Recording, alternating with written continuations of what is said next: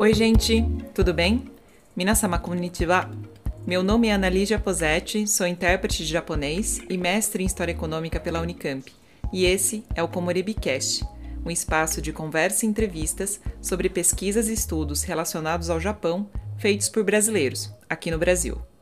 O objetivo desse espaço é protagonizar pesquisadoras e pesquisadores que passam horas e horas nas bibliotecas de todo o Brasil e trazer para os holofotes as suas pesquisas, fazendo um recorte para a gente criar um conteúdo que possa ser consumido de uma forma mais acessível. E claro, sempre com alguma pitada de história do Japão. Nesse segundo episódio, vamos conversar sobre um tema que eu considero super complexo e cheio de nuances, que é o Butô, uma dança japonesa que surgiu no início dos anos 60 e é praticada e pesquisada em vários países.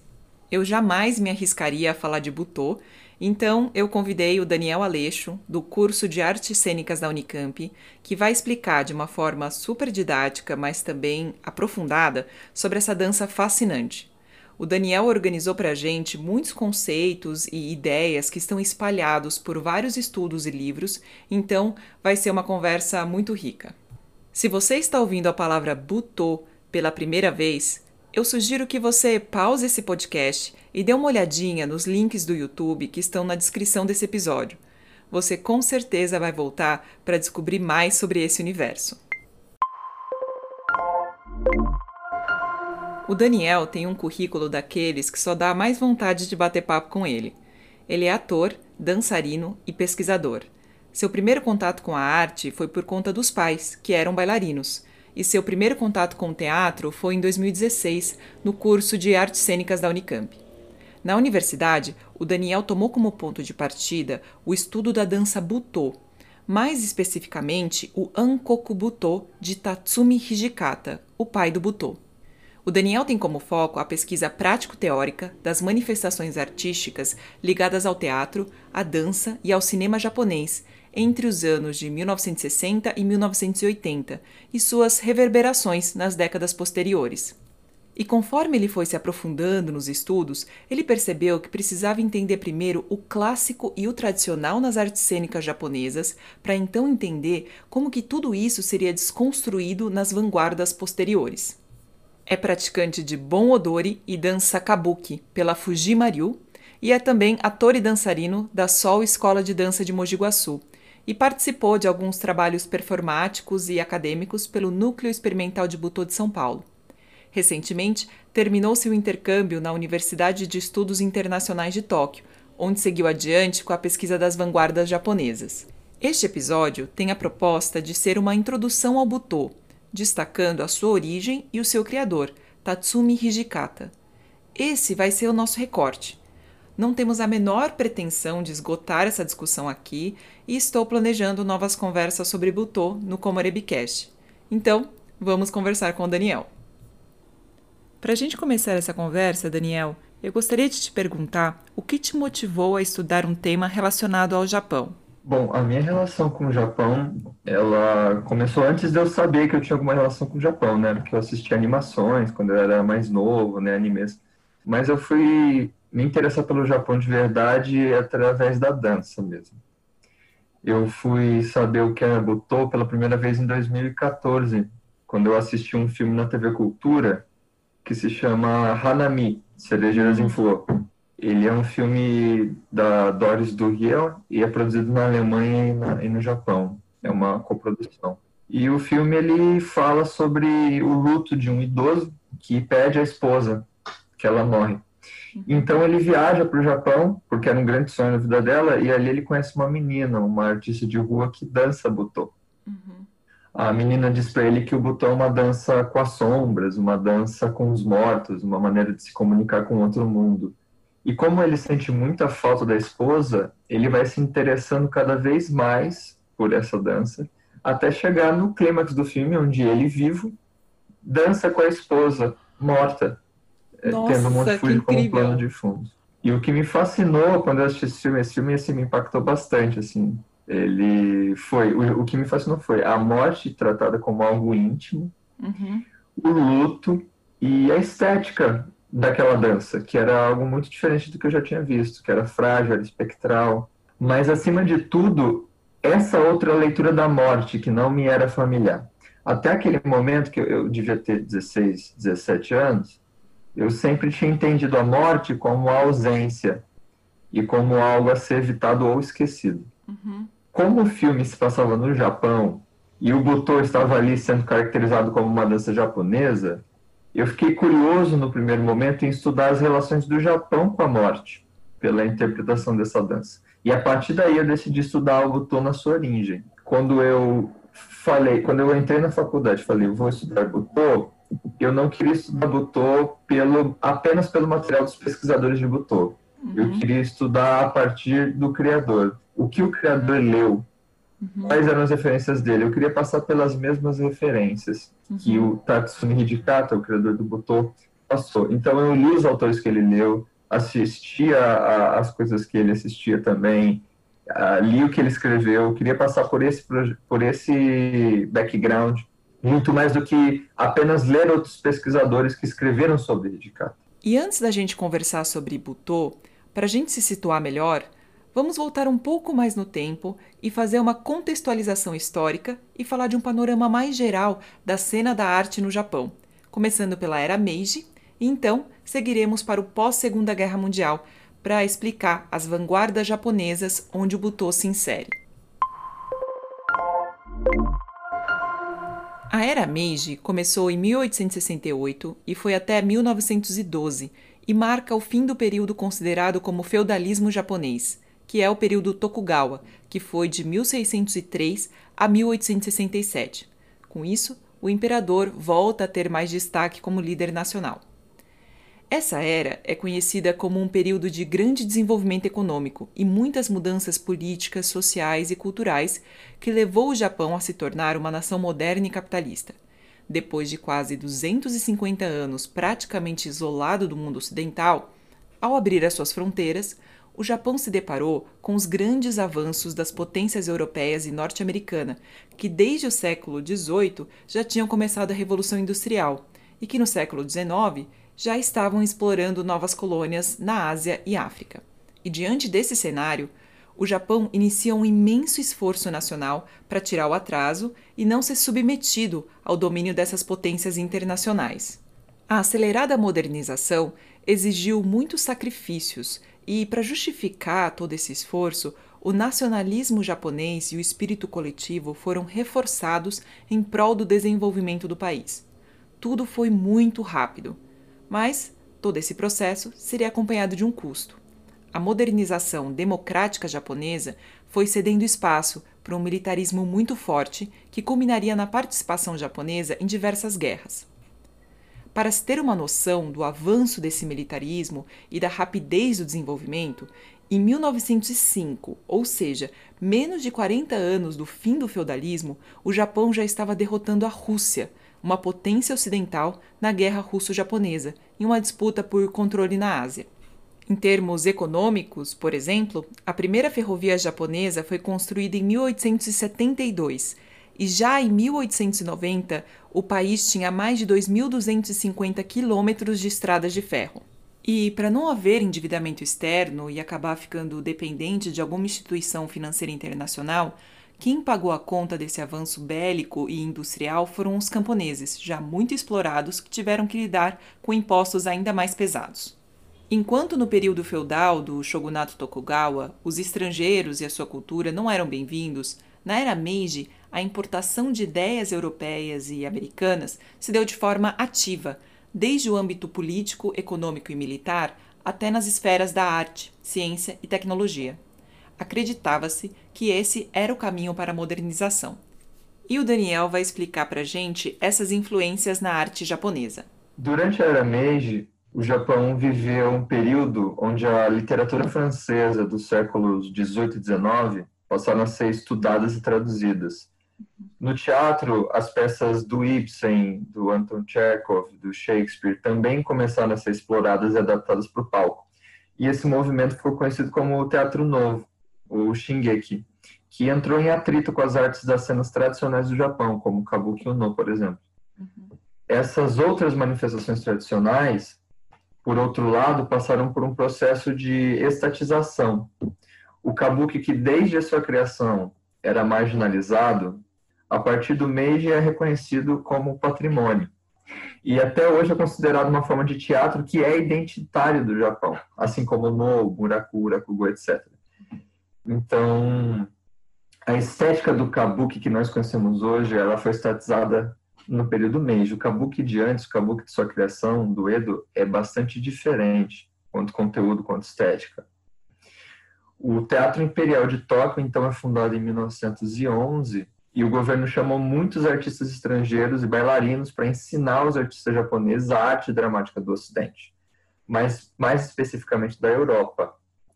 É nisso que o italiano Giovanni Vittorio Rossi é convidado como diretor criativo do teatro.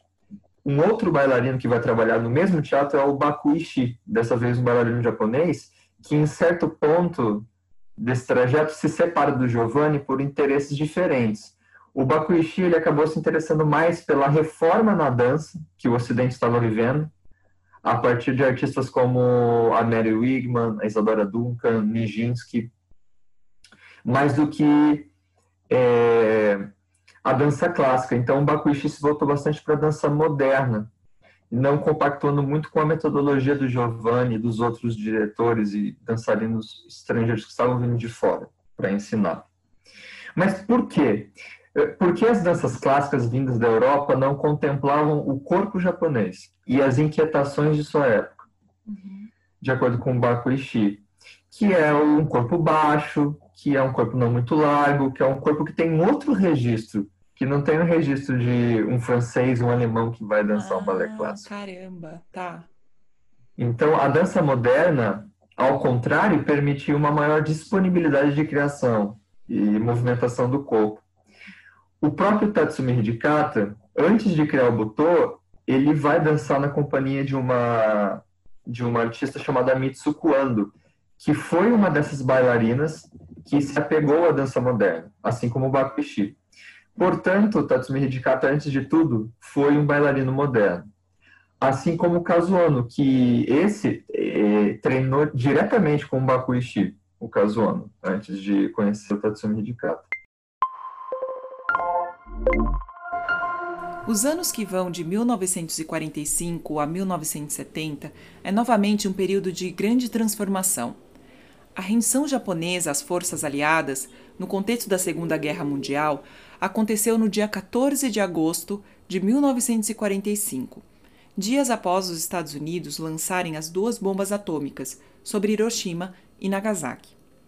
O país estava devastado, com seus distritos industriais destruídos, escassez de moradia e alimento nos grandes centros e um profundo caos social. Dos 16 milhões de soldados mortos ao redor do mundo, 2,5 milhões foram japoneses o Japão aceitou os termos da rendição emitidos na Declaração de Potsdam e o país passou a ser ocupado por forças militares norte-americanas até a assinatura do Acordo de Paz de São Francisco, que ocorreu em 1951. Durante a ocupação, a indústria bélica japonesa foi desmantelada, seus líderes de guerra condenados e uma nova constituição foi promulgada, dando espaço para um governo democrático. O imperador apesar de não ter sido culpado pelos atos de guerra, foi reduzido a uma figura cerimonial. A influência norte-americana nesse período foi significativa em termos políticos, econômicos, sociais e culturais. Por exemplo, o idioma japonês passou a absorver com mais intensidade as palavras do inglês, as mulheres ganharam direito ao voto, o sistema político e econômico foi reorganizado. Nas escolas, as lições de lealdade ao Estado deram lugar a ensinamentos sobre paz e democracia. Já em meados da década de 1950, o país ressurge das cinzas para dar início a um intenso crescimento econômico, que duraria até o início dos anos 70, período que ficou conhecido como o milagre econômico japonês. Diversas condições internas e externas permitiram que isso acontecesse. Vou levantar alguns exemplos. As punições de guerra que visavam manter a economia japonesa bem longe de uma recuperação rápida, foram abrandadas pelo governo de ocupação norte-americano para transformar o Japão em uma vitrine do capitalismo no contexto da Guerra Fria, ali, bem do lado da Coreia do Norte e da China. Além disso, um Estado forte que controlou a economia com rédeas curtas, sem dar espaço para as livres forças do mercado, teve um papel decisivo. O vasto capital humano, com bom nível educacional, preparado para entrar nas empresas, e as experiências tecnológicas e científicas acumuladas há décadas são algumas das condições que explicam essa rápida reconstrução. O nível de vida melhorou muito e a mídia disseminou um padrão de consumo de classe média que deixou o cotidiano muito mais confortável.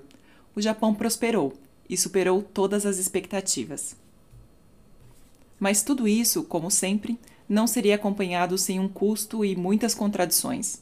As jornadas de trabalho eram extenuantes, com longas horas e uma imposta disciplina mais que rigorosa, e os benefícios eram distribuídos de forma desigual. Na educação, o foco passou a ser o que as empresas líderes queriam nos seus funcionários, criando-se um imaginário sobre o que era ter uma carreira de sucesso.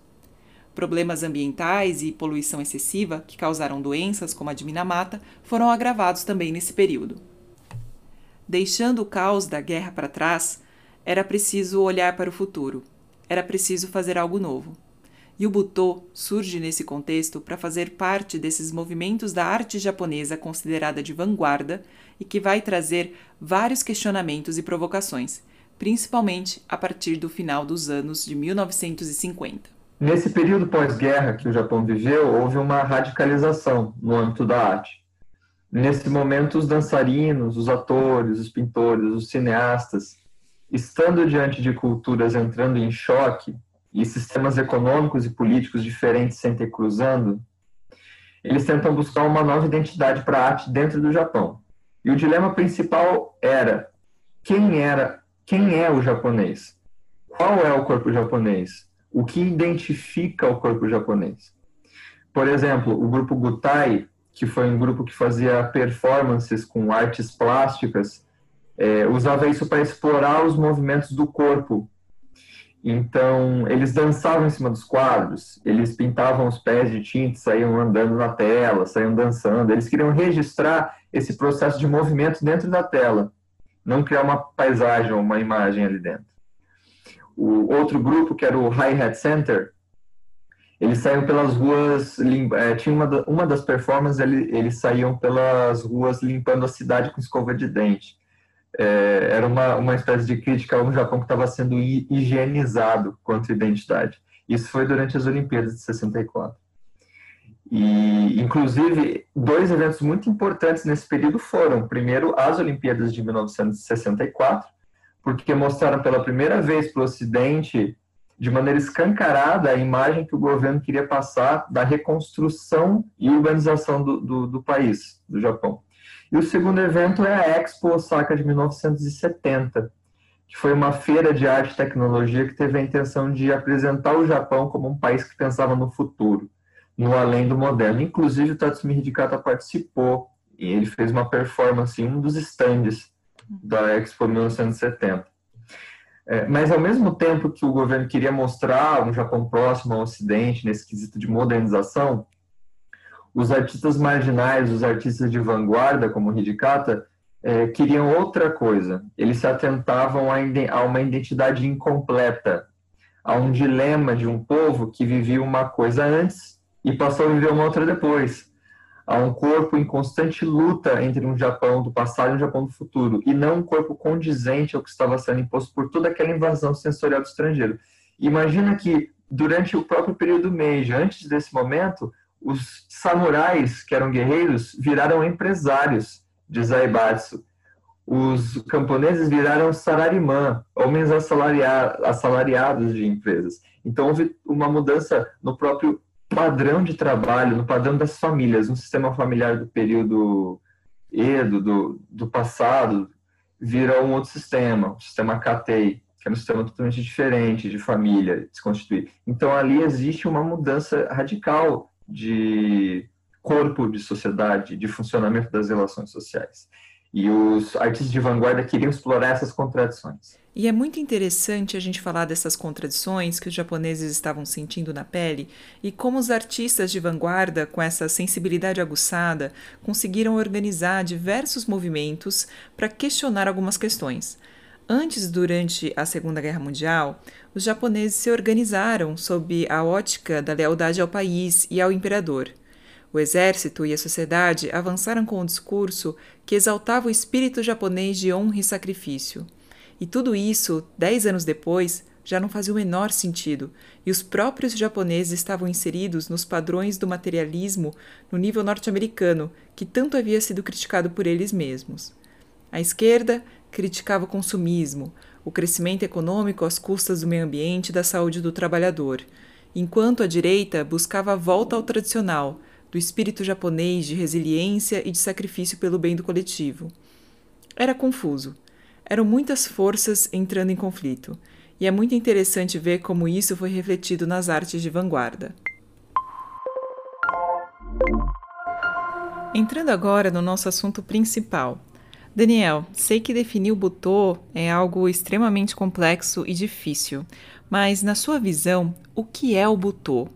O butô é uma dança que surgiu no Japão no início dos anos 60 e foi criada por Tatsumi Hidikata. A partir da sua experiência física com a dança moderna, com a dança expressionista alemã, acrescida aos questionamentos que ele sugou da chamada literatura maldita francesa do século 19 e 20, dentre elas o, o Jean Genet, o Baudelaire, o Rimbaud, o Lautréamont, o Hidikata e os outros artistas tais como o Kazuono, Yoshito Ono e o Akira Kasai, eles promoveram uma série de performances e happenings no ambiente urbano de Tóquio e produções audiovisuais que amadureceram gradualmente e tomaram a forma do que ficou conhecido como Ankoku Buto, ou Dança das Trevas. A, a apresentação oficial de Ankoku Buto ela foi em 1959, com a coreografia Cores Proibidas, e ela foi encenada por Hidikata e por, pelo Yoshito. Naquela época tinha seus 17, 18 anos. E durante muitos anos, o Ankoku Buto foi considerado uma manifestação artística marginal. Até hoje ela não é popular, os japoneses não conhecem muito isso. Uhum. Uma dança de vanguarda e, para alguns pesquisadores, também é considerado uma espécie de terrorismo poético, pelo seu caráter político e anárquico. O Hidikata e os seus dançarinos naquela época, eles se utilizavam da linguagem artística da performance para provocar o ambiente urbano. Então tinha essa esse esse termo terrorismo poético, ele é uma ele é mais alusório a usar a arte para cometer um ato marginal, um ato de extrema violência, uma explosão artística. Entendi. E de teor anárquico, com esse teor anárquico, o Tatsumi Hidikata ele vislumbrou em sua dança a revolta do corpo contra as imposições de comportamento. Então, essa é a ideia geral. A dança do Hidikata, ela, ela buscava livrar o corpo das amarras sociais e permitir com que a carne dançasse por ela mesma. Ou seja, uma dança que segue os impulsos do próprio corpo e não os códigos de movimento da dança clássica, como o balé, a dança de salão, e, e também os bailados tradicionais, como as danças performadas no kabuki no no.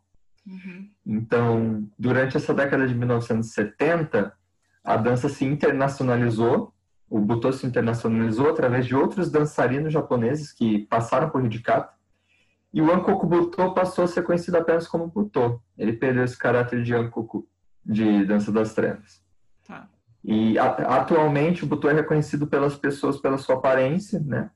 Movimentos que remetem ao corpo debilitado, violento, erótico, corpo pintado de branco ou cores pálidas, uhum. expressões faciais grotescas e lentidão. A temática mais recorrente na dança é a morte e a doença, e a atmosfera cênica é marcada pela escuridão e visualidade rarefeita, trilha sonora ruidosa, pouco musical. Uhum. A dificuldade de se compreender o Butô quanto dança e filosofia se dá muito pela falta de registro escrito que o Tatsumi Hidikato deixou, visto que ele hesitou muito em codificar a sua dança desde, desde o início. Uhum. E se fez compreender apenas por meio de fragmentos e anotações presentes nos cadernos de rascunho dos seus antigos alunos. Então a gente sabe bastante coisa a partir da percepção dos alunos do Tatsumi Indicata, que é bastante variada. E por isso elas se confundem entre si.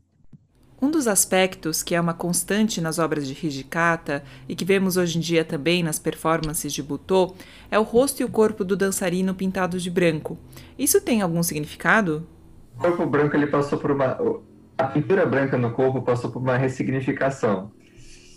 O Hijikata, como ele queria livrar o corpo do, das imposições sociais, ele queria explorar os membros do corpo fazendo coisas que eles não fazem usualmente funções que não fazem. Então, uma mão, a mão acena, a mão pega um garfo, mas e se a mão fizesse outras coisas que a mão não faz? E se a mão tentasse comer alguma coisa? Tá. Então, ele fazia movimentos, ele tentava explorar é, outras, outros registros para os membros do corpo e também incitar com que o corpo se movimentasse auto, uh, com autonomia, com o frio, a fome, a sede. Então, o que acontece?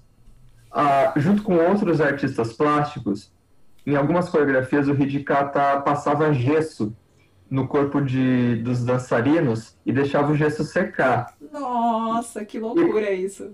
E quando o gesso seca, ele primeiro é quentinho, mas depois ele fica muito frio. E aí o artista entra em cena descascando, então o corpo tremendo, aquela movimentação esquisita, não é porque o artista está querendo aparecer, é porque o corpo realmente está com frio e está tremendo. Então Meu ele. Deus. E a partir daí, é o branco virou uma identidade, assim, o branco. Quais são as conexões que a gente precisa fazer para entender esse corpo debilitado, doente, que aparece nas obras do Hijikata? O, corpo doente, o corpo morto, ele faz contraste com o corpo saudável mesmo, da dança. Que, por quê? Porque o corpo saudável é um corpo produtivo. E um corpo produtivo, ele serve a um sistema produtivo, que é o sistema capitalista. E aí a gente ah. entra na, a gente entra nas manifestações políticas do Hidikata, né? Uhum. O Hidikata não tinha um problema com o estrangeirismo, não era esse problema. Não, uhum. não era o novo que ele tinha problema. O problema era o sistema de códigos que o Japão estava importando, uhum. que eliminava o desejo do corpo em prol de uma produtividade. Então, o, a falta de saúde, a doença, ela vem como esse corpo que é incapaz de, de produzir e que não quer produzir.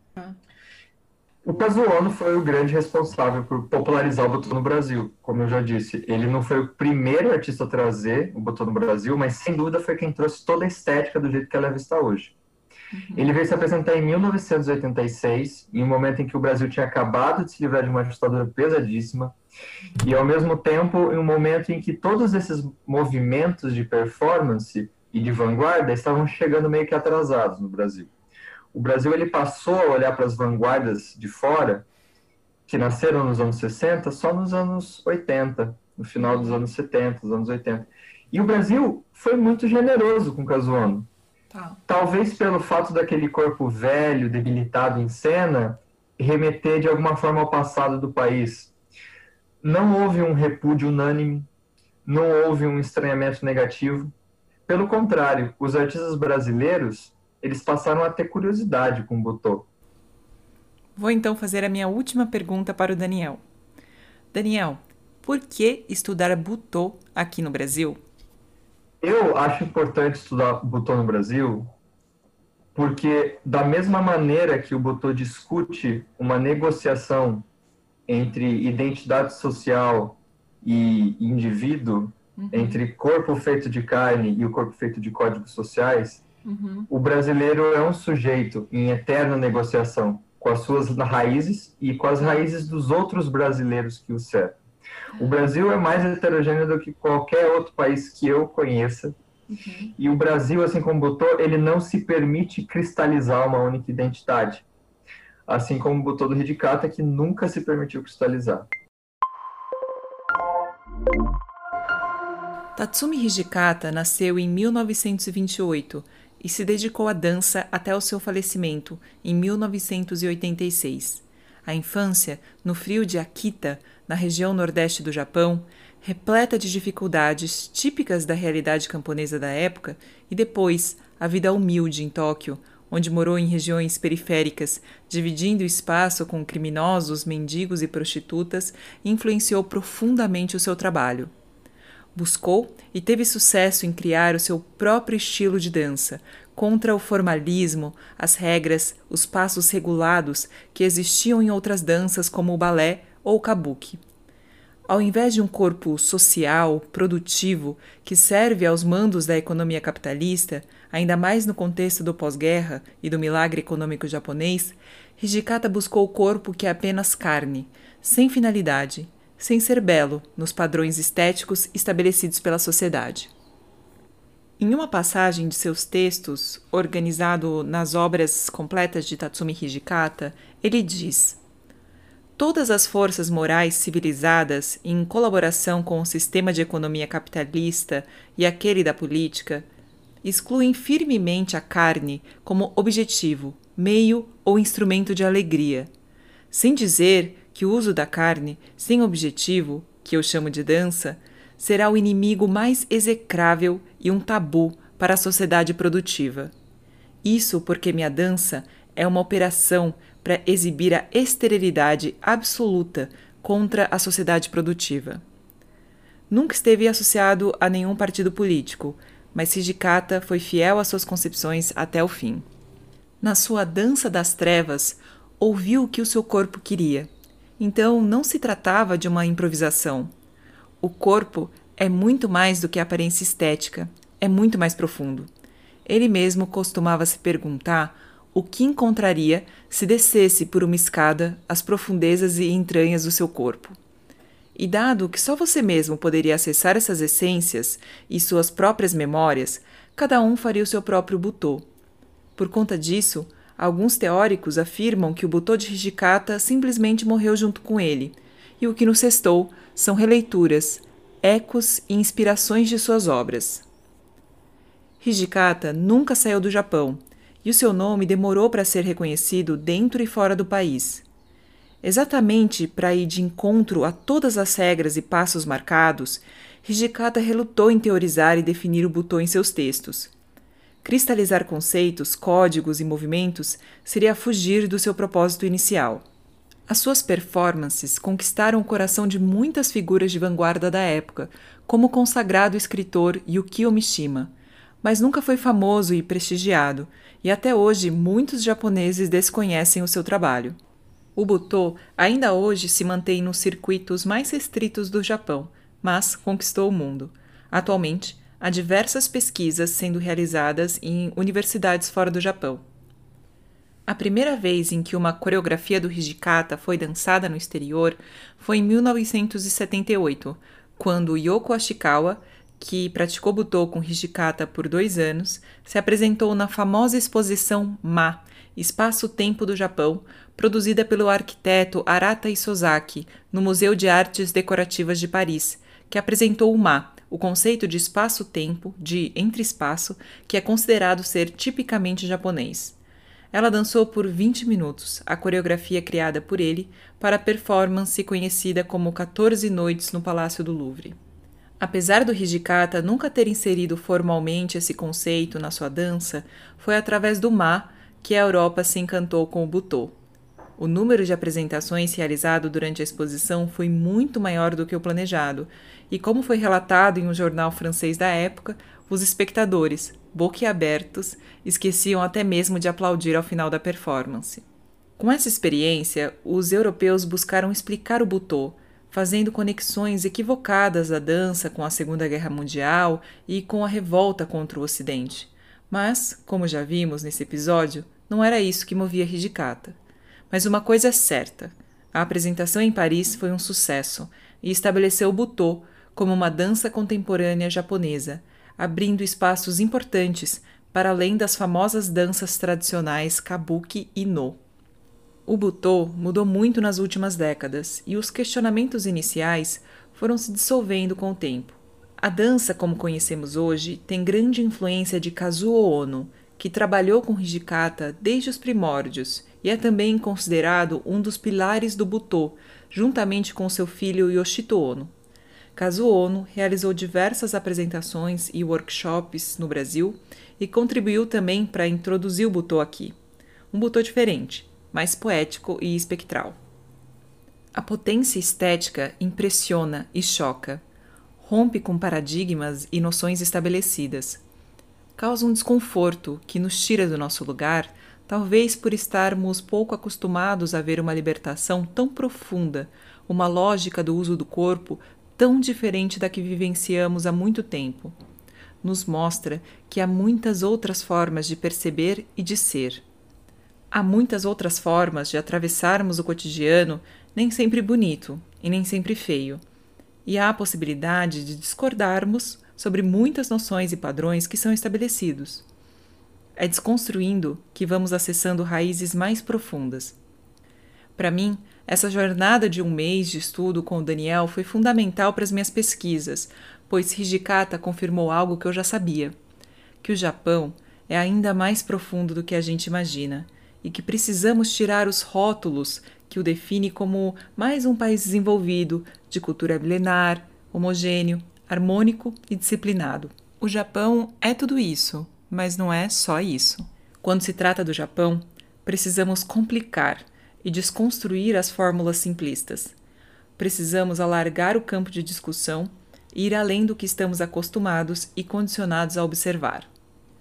Hoje é possível acessar muitas informações no arquivo Tatsumi Hijikata, em Akita, e no Keio University Art Center, em Tóquio.